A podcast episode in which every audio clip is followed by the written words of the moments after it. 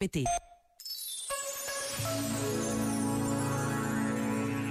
Hoje é dia de Santa Isabel de Portugal. Isabel nasceu em 1269 em Saragossa, Reino de Aragão, e foi rainha de Portugal ao casar com Dom Dinis. Foi sempre uma mulher de fé e decidida na ajuda aos mais pobres.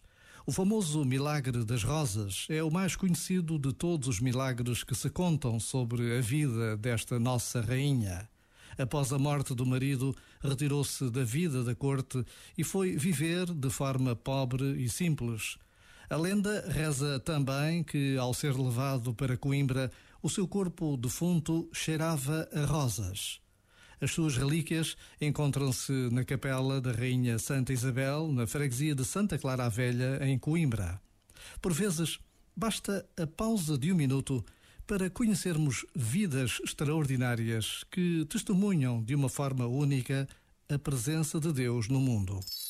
Este momento está disponível em podcast no site e na app.